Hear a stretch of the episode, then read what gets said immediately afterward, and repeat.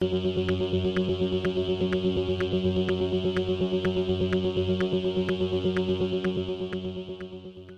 y caballeros, bienvenidos a 10 a 15, un podcast donde se habla de películas y series en un lapso de 10 a 15 minutos. Yo soy Ángel y en este episodio doble tanda voy a estar hablando de Hustle y de Fire Island.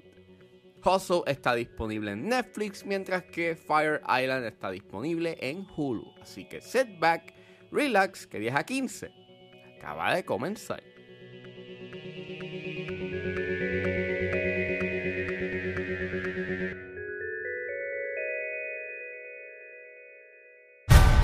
Taking me to see basketball? or bare knuckle boxing. We do everything.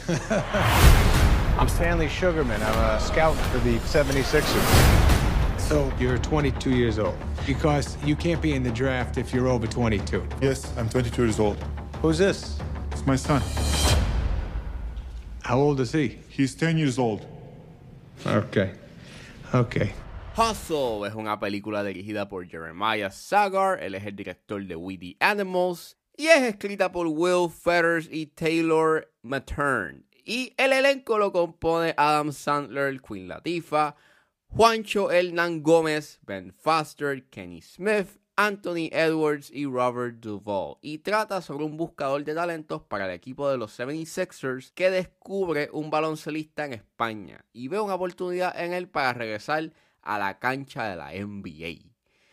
Esta película pues la tenía en mi watchlist porque pues es una nueva película de Adam Sandler. Adam Sandler está teniendo como que este resurgimiento después de Uncut Gems y se veía que era una película bastante seria, bastante dramática.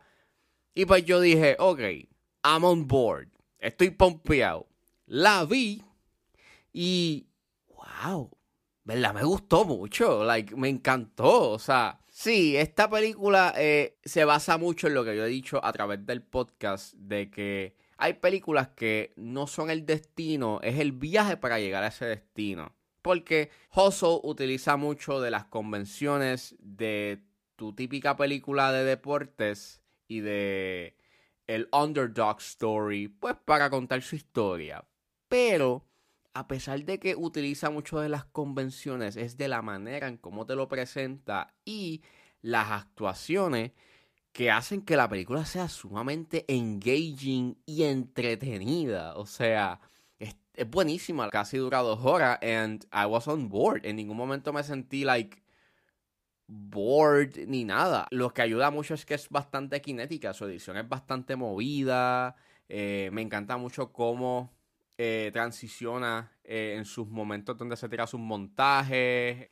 Es una edición coherente, fluida, movida y me gustó, me encantó. Me encantó lo que hicieron, you know, en términos de transiciones y de cómo cuando el personaje de Juancho Hernán Gómez pues tiraba para encestar la bola en otro tiro, cae la bola y es como que yes, o sea, ya, yeah, es sumamente satisfying la manera en cómo editan eh, y mueven las secuencias de entrenamiento, súper fluido, es súper brutal y me encantó mucho.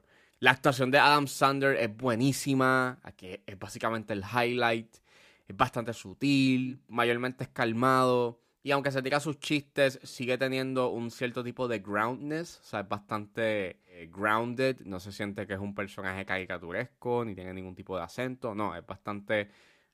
Pues, an average Joe eh, buscando talentos para la NBA. Y me gustó mucho. Me encantó mucho lo cómodo que se sentía, y ¿no? se sentía bastante eh, relajado. La química que tiene Sander con Juancho en Gómez es excelente. Ese banter que se tienen es súper natural. Y vuelvo, te pompea. O sea, es una película que está dentro de su trama. Y a pesar de que tú sabes para dónde va la película y cómo va a acabar, el viaje para llegar ahí es bastante divertido. La pasé sumamente bien. Y lo más que me gustó es que básicamente, además de ser una carta de amor al baloncesto, también es como una exploración hacia la gerencia de un equipo de la NBA. Y yo no me considero como que una persona, you know, conocedora de deportes. O sea, yo no sé nada de deportes, no sigo ningún equipo, no sigo ningún tipo de deporte. Y, y ver esa perspectiva, you know, tras bastidores de cómo se corre un equipo y una franquicia, pues me estuvo bastante interesante. Y pues que al final se convirtiese como que en este love letter al baloncesto y viendo, you know, y que trajeran al elenco, you know, jugadores y exjugadores del NBA. Eh, fue sumamente nice, fue sumamente tender. La fotografía es excelente, este, me encanta mucho el bloqueo a la hora de presentarme, you know, las secuencias de juego, es bastante, vuelvo, establece bien su geografía, es bastante coherente, al igual que se siente bastante documental en ciertos puntos. Y ya, yeah, quedé bastante satisfecho con Hustle, a pesar de que es sumamente convencional.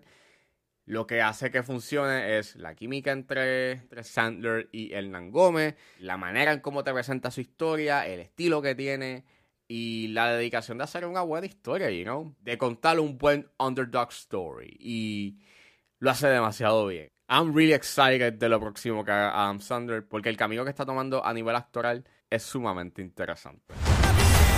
The draft is in six weeks. If we're gonna do this, we gotta do it ourselves. No doubt about it. That kid's got it. Do you need a hand up? You don't need nobody's help. We need a spark. This is all for you, pal. It's for us. Okay, it's for us.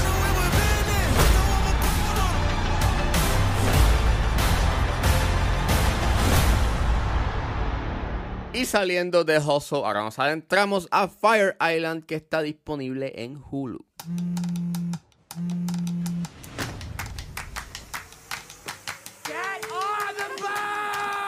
Fire Island es una película dirigida por Andrew Ahn, es escrita por Joel Kim Booster y está inspirado en Orgullo y Prejuicio de Jane Austen.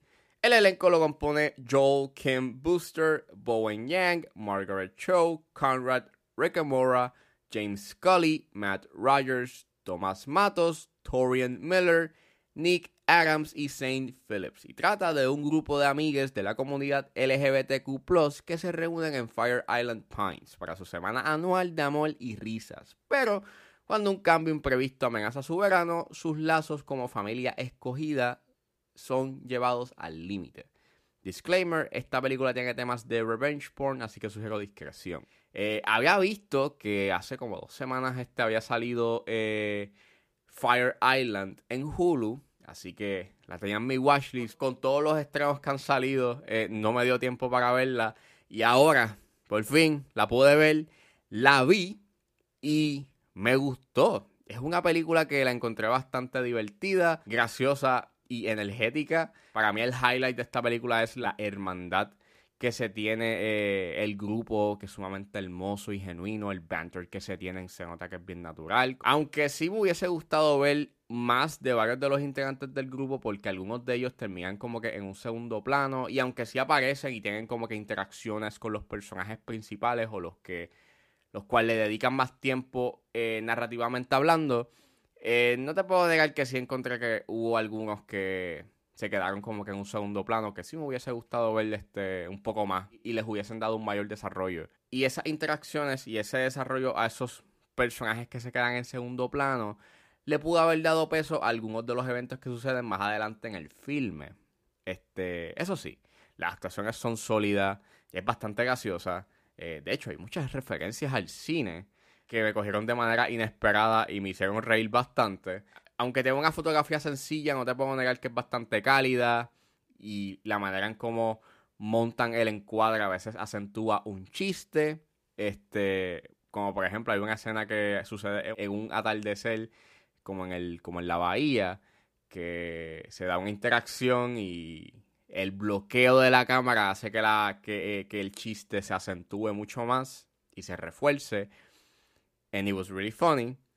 Y aunque sí tiene sus tropos y a veces este sabes para dónde va la película, vuelvo, sigue, eh, es, es, ese mismo caso de que pues no es el destino, es el viaje para llegar a ese destino y el viaje que trae de por sí es bastante bonito en donde pues te presenta historias sobre el orgullo a quien tú eres, sobre tu identidad y eh, esta historia bien tender sobre la hermandad. Y el final a mí me encantó mucho, vuelvo de Super Tender. Y la música que escogen para ese final cae de anillo al dedo y es sumamente divertido.